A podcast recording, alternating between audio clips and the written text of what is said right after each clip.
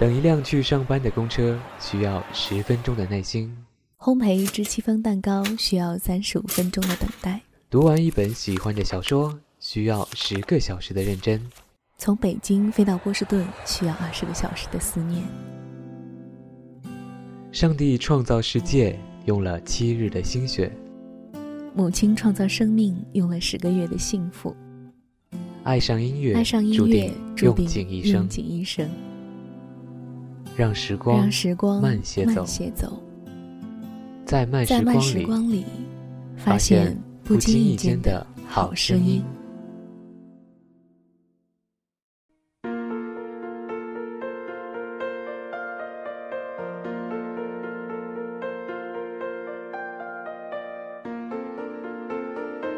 嗨，大家好，这里是荔枝 FM 九六零五二的慢时光，我是嘉伟。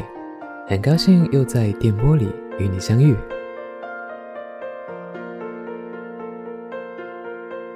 今天在节目开始之初，首先要感谢一下各位新朋友、老伙伴对慢时光的支持，才能让慢时光得以声优成功。以后在荔枝的平台上，你只要打开发现页面当中的优选栏目，就能够从中找到慢时光的踪迹。放慢脚步，享受时光。这是荔枝君送给慢时光的评语，也是我们希望能够给大家带去的温暖。那么这一期的温暖呢，就来自于我们可能都写过或者都收到过的情书。说到情书，应该是大多数人青涩年华当中不可缺少的元素。有的情书文字朴实，有的辞藻华丽，有的行云流水，还有的可能就单纯的是一首情诗。花样繁多，种类各异，跟提笔撰稿的人大有关系。我见过最简单质朴的一封情书，只有寥寥几句：“我喜欢你，我想和你在一起，再难我也不怕。”这是我以前一个同学写的，他话不多，但人很踏实。他一直和收到这封情书的女孩在一块儿，很快也要结婚了，祝他们幸福。有普通人写的情书，自然也会有文学大家写的情书。前一阵看到了许多作家的情书节选，几乎每一个字都让人感觉那么美丽。所以这一期我也挑选了三篇著名的情书与你一起分享。那么先听一首音乐，然后我们再慢慢欣赏。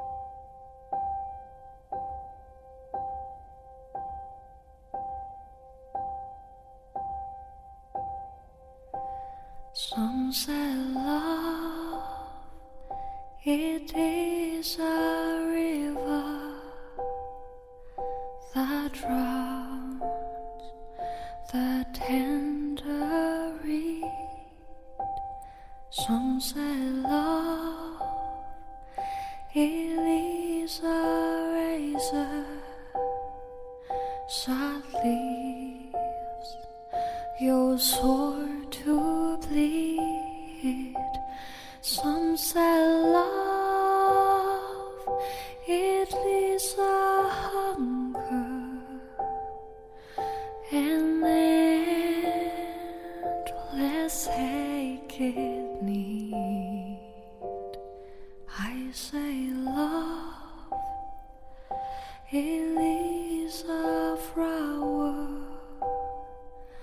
and you its only seed.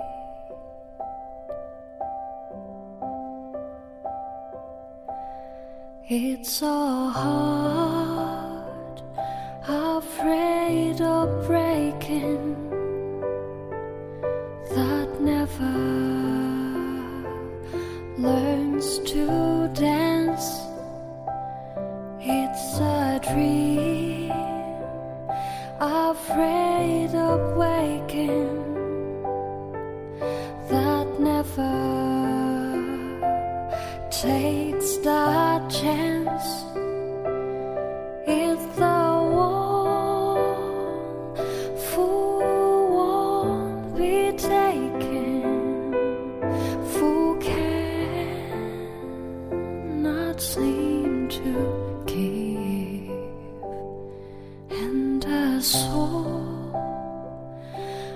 afraid of dying.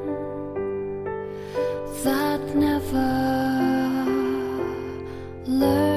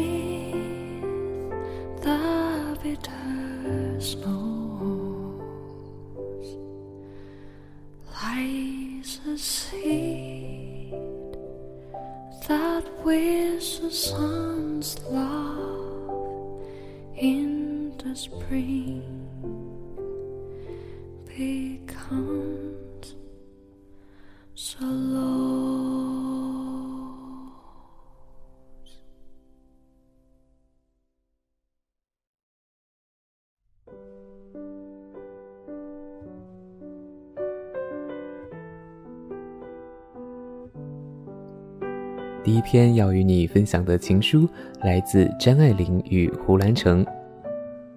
张爱玲自不必多说，大家都很熟悉，是当年上海最负盛名的女作家。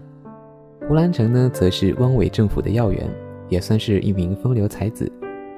在乱世之中，他们的相识、相知、相恋，乃至最后的分手，都堪称是一场传奇。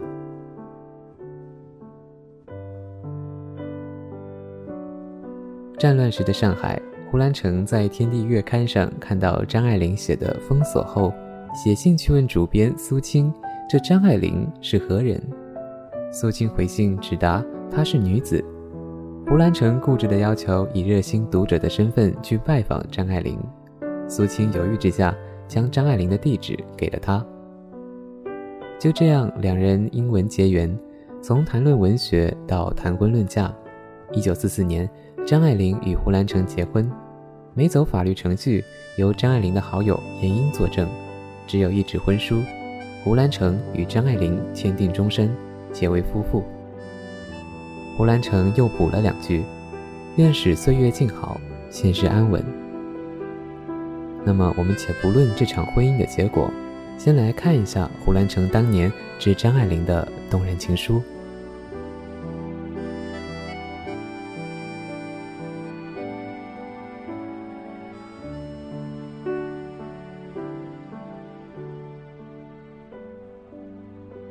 我坐在忘川里的湖边，看微风拂过，湖面漂浮着枯黄的柳叶，柳枝垂落水面，等待着风给予的飘落。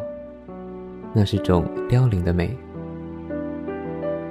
风的苍凉里，我听到了那款款袭来的秋的脚步，正透过水面五彩的色调荡漾而来。湖水的深色给人油画的厚重感。那天边的夕阳是你爱看的，不知道你经常仰望天空的哪个窗台，如今是何模样？如今是谁倚在窗边唱歌？我时常以为天空是湖泊和大海的影子，所以才会如此湛蓝。我坐在这儿静静的等你，我的爱。而你此刻在哪里呢？真的永远不见了吗？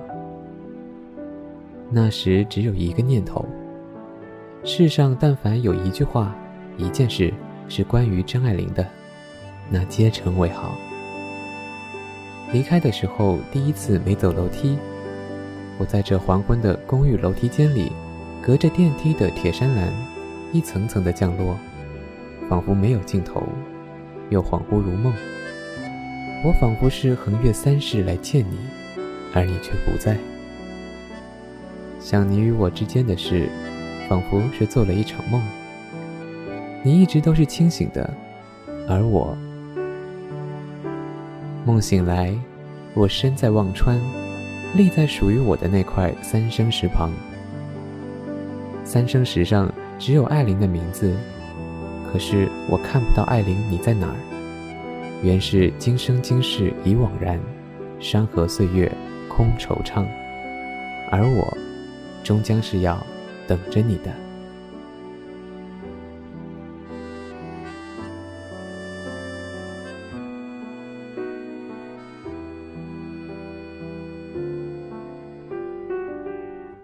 张爱玲与胡兰成的感情仅仅只维持了三年。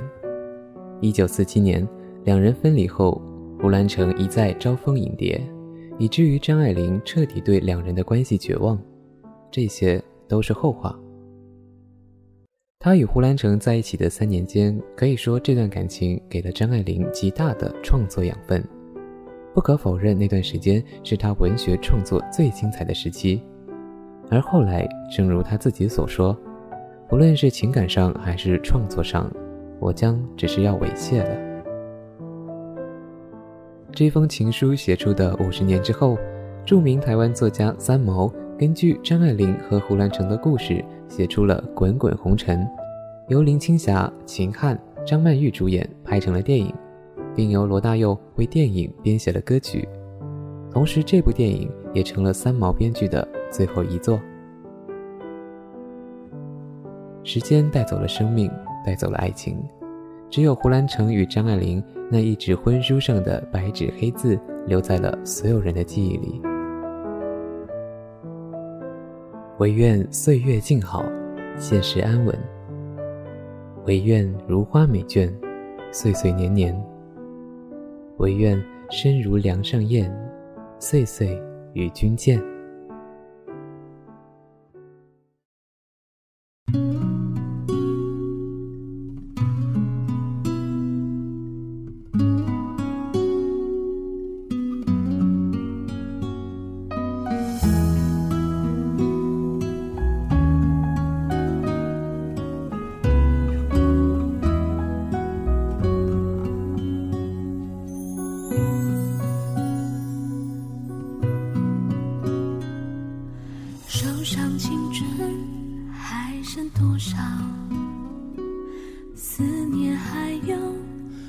少煎熬，偶尔金钱用过的数字，留下了时光的线条。你的世界，但愿都好。当我想起你的微。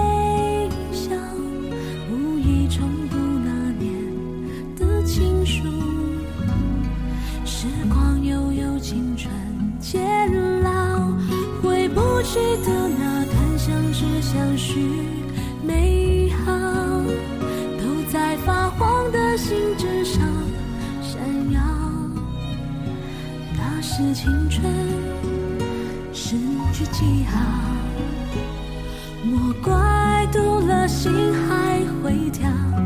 你是否也还记得那一段美好？也许写给。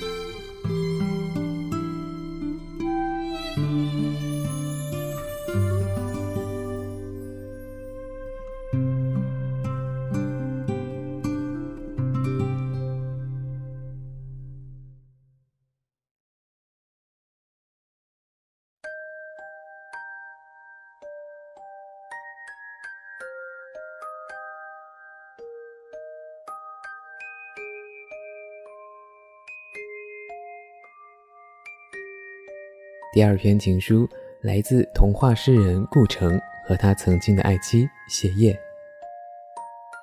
顾城和谢烨是在火车上邂逅相遇的，而后顾城对谢烨发起了猛烈的攻势。两人经过四年的恋爱历程，最终走到了一起。他们的朋友回忆说，顾城和谢烨原本是非常相爱的一对。顾城爱谢烨就像是爱一个女神一样，而谢烨本人无疑也是众人眼中的模范妻子。两人的感情简直可以用亲密无间来形容，是大家羡慕的一对模范夫妻。而两人的恋爱经历就像浪漫爱情小说里写的一样美好。谢烨曾对好朋友文心说：“如果没有遇见顾城，他的人生将是傻乎乎的念书、挣钱、长级、嫁现实条件好的男人。可是偏偏他们相遇了，在一列上海开往北京的火车上。那是一九七九年七月的一天，车到南京站，别人占了谢烨的座位，他没有说话，就站在那里，恰好在顾城身边。现在，让我们一起来看一看。”当时顾城的心里有着怎样的感动？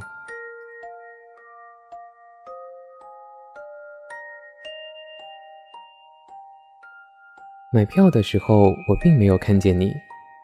按理说，我们应该离得很近，因为我们的座位紧挨着。火车开动的时候，我看见你了吗？我和别人说话，好像在回避一个空间，一片清凉的树。到南京站时，别人占了你的座位，你没有说话，就站在我身边。我忽然变得奇怪起来，也许是想站起来，但站了站却又坐下了。我开始感到你，你颈后飘动的细微的头发。我拿出画画的笔，画了老人和孩子，一对夫妇，坐在我对面满脸晦气的化工厂青年。我画了你身边每一个人，但没有画你。我觉得你亮得耀眼，使我的目光无法停留。你对人笑，说上海话。我感到你身边的人全是你的亲人，你的妹妹，你的姥姥或者哥哥，我弄不清楚。晚上，所有的人都睡了，你在我旁边没有睡。我们是怎么开始谈话的？我已经记不得了，只记得你用清楚的北京话回答。眼睛又大又美，深深的像是梦幻的鱼群，鼻线和嘴角有一种金属的光辉。我不知道该说些什么，就给你念起诗来，又说起电影，又说起遥远的小时候的事儿。你看着我，回答我，每走一步都有回声。我完全忘记了刚刚几个小时之前，我们还很陌生。甚至连一个礼貌的招呼都不能打，现在却能听着你的声音，穿过薄薄的世界，走进你的声音，你的目光，走着却又不断回到此刻。我还在看你颈后最淡的头发。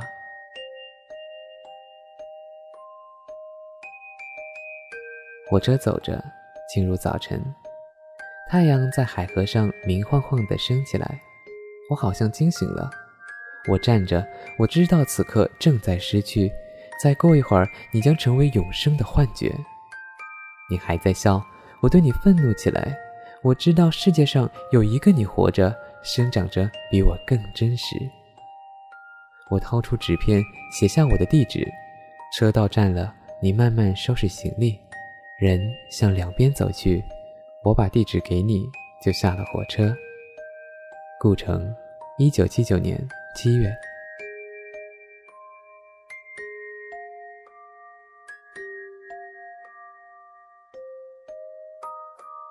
四年后的一九八三年八月八日，谢烨和顾城并不顺遂的爱情终成正果。谢烨辞了工作，随顾城返京。从此，两人开始了形影不离的生活，一起买菜、逛街，甚至连打电话都一起去。每次作家协会组织活动，顾城都要带上谢烨。如果对方限定只准去一个人，顾城就经常索性不去了。他离不开谢烨，或者说故意使自己无法离开他。顾城曾经对朋友顾小阳说过：“谢烨对我。”就像空气和大地一样，最终，童话的诗人还是逃不过现实的捉弄。经历了猜疑、占有、婚外情之后，顾城与谢烨的婚姻走到了尽头。在顾城三十七岁那一年，他还是用一种惨烈的结局结束了自己和妻子的生命。他人的爱情，我们从来不好妄加评判。我记得我曾经看过一段话，大意是这样的：所有的男孩在发誓的时候，都是真的觉得自己一定不会背叛承诺；而在反悔的时候，也都是真的觉得自己不能做到。所以，誓言这种东西，无法衡量坚贞，也不能判断对错，它只能证明在说出来的那一刻。彼此曾经真诚过，不论结果是如何的，不论世人的眼光是如何的，回到七九年的七月，顾城还是那个真诚的男孩，他依旧是我这许多年来最爱的诗人。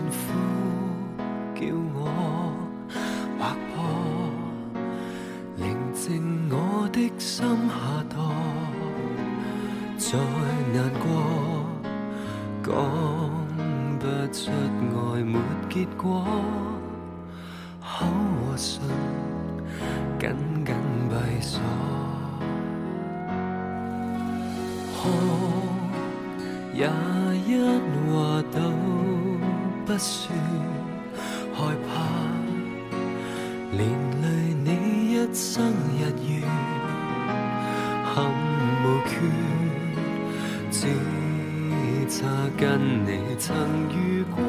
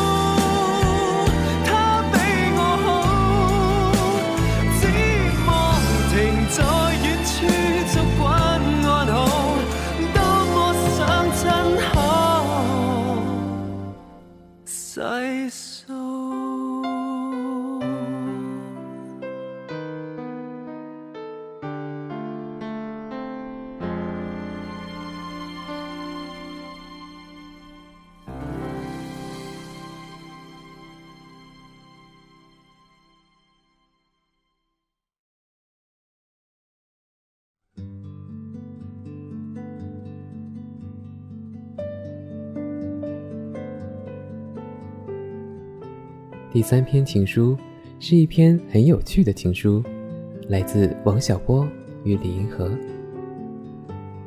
一九七七年，二十五岁的王小波与在《光明日报》做编辑的李银河相识并相爱。当时在王小波朋友圈当中传阅的小说手稿《绿毛水怪》，就是二人相识的契机。随后，他们开始了书信往来。你好啊，李银河。王小波每每致信李银河，总是这样开头，字里行间透出类似孩子般对爱的渴望与无助。这个一米八四的黑脸大汉说，在见不到他的日子里，自己难过的就像旗杆上吊死的猫，恨不得一天四十九个小时都和他在一起。一九八零年一月二十一日，王小波和李银河登记结婚。因为那时王小波二十八岁，正在大学读二年级，学生有规定不准结婚，所以结婚是秘密的，没拍结婚照，也没婚礼，两家各请了一桌，不注重形式。其实，在结婚之前，李银河觉得王小波长得不好看，心里有障碍，为这事儿他们俩差点不行了。后来王小波不服气地说：“那我到动物园爬行馆去比一比。”你也不太好看嘛，这样两人就扯平了。接下来，我们就来一起看一看王小波致林银河的著名情书：“爱你，就像爱生命。”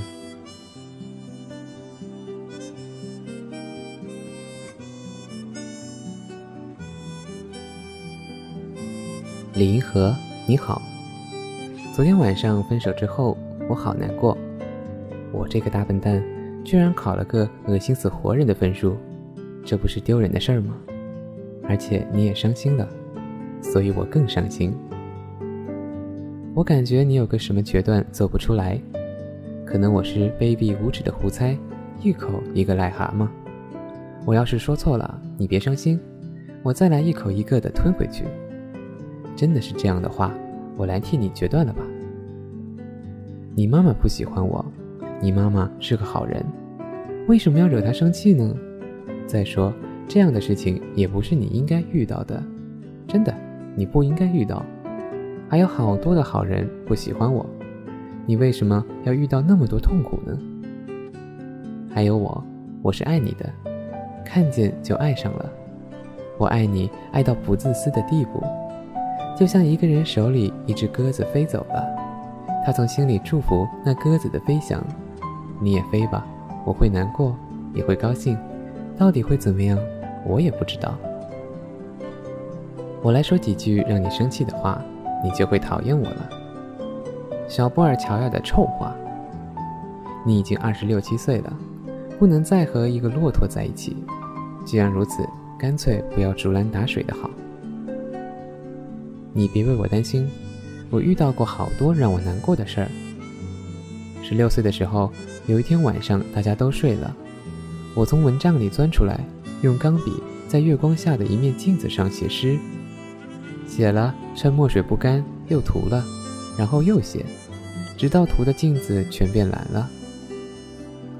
那时满肚子的少年豪情全变成了心酸泪了，我都不能不用这种轻佻的语气把它写出来，不然我又要哭。这些事情你能体会吗？只有歌要美。美却不要歌。以后我就知道这是殉道者的道路了。至于赶潮流、赶时髦，我还能学会吗？真成了出卖灵魂了。我遇到过这种事情，可是当时我还没今天难过呢。越悲怆的时候，我就越想嬉皮。这些事情都让它过去吧，你别哭，真的。要是哭过以后你就好过了，你就哭吧。但是我希望你别哭，王先生十之八九是个废物。来，咱们俩一块儿去骂他，去他的！我会不爱你吗？不爱你，不会。爱你就像爱生命。算了，不胡扯。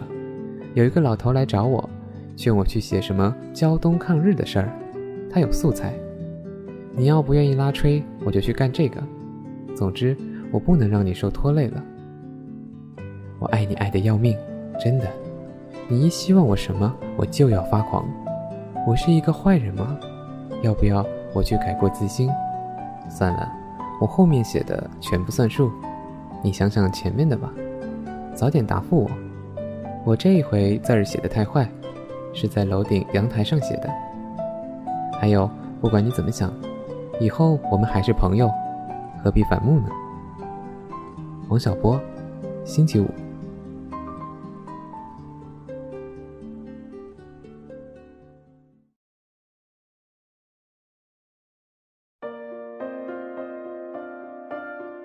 一九九七年四月十一日，四十五岁的王小波因心脏病突发辞世。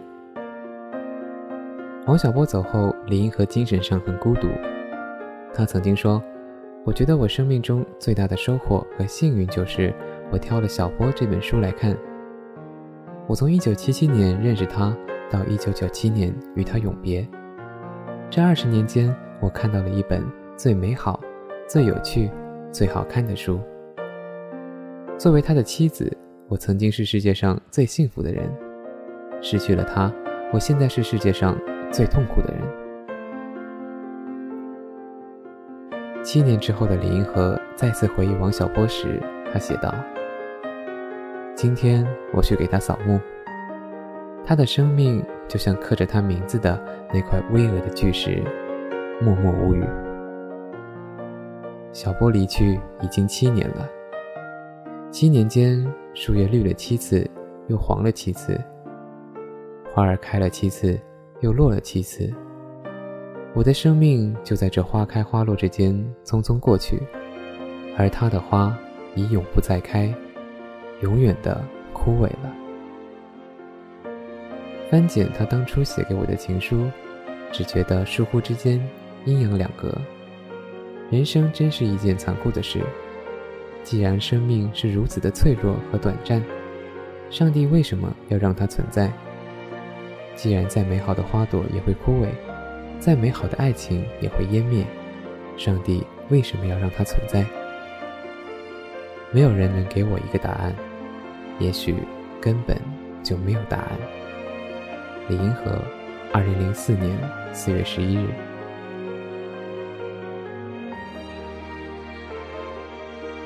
王小波与李银河是倾心相爱的，顾城与谢烨，张爱玲与胡兰成。也曾经是倾心相爱的，还有许多的你、我、他，现在或者曾经都是倾心相爱的。但就像李银河说的，既然再美好的花朵也会枯萎，再美好的爱情也会湮灭，上帝为什么要让它存在？这个问题本身就没有答案，也许根本就没有答案。就像生命是如此的脆弱和短暂，上帝为什么要让它存在呢？生活本身就是活着的意义，而爱情本身就是相爱的意义。如果因为惧怕必将到来的死亡而放弃对生活的希望，那何必还要生活呢？如果因为惧怕爱情可能得不到你想要的答案而不敢去大胆的相爱，那不就跟惧怕死亡而放弃生活？是一样的吗？只要努力活下去，大胆的去相爱，生活和爱情都会有无限的可能性。未来的所有可能都需要我们自己去创造。你看，那些美丽的情书，即使历经时光洗礼，风云变幻，也依然昭示着当年刻骨铭心的爱情。你看，当年的人们，即使爱情的结果不一，也依然如此勇敢，不会因为种种的不确定。就放弃对美好事物的追逐，不会因为恐惧而把自己的生活放逐的毫无生机。如果花开了，就感激；如果相爱了，就珍惜；请你勇敢的去生活，请你大胆的去相爱吧。这里依然是 FM 九六零五二的慢时光，我是嘉伟，我们下期再见。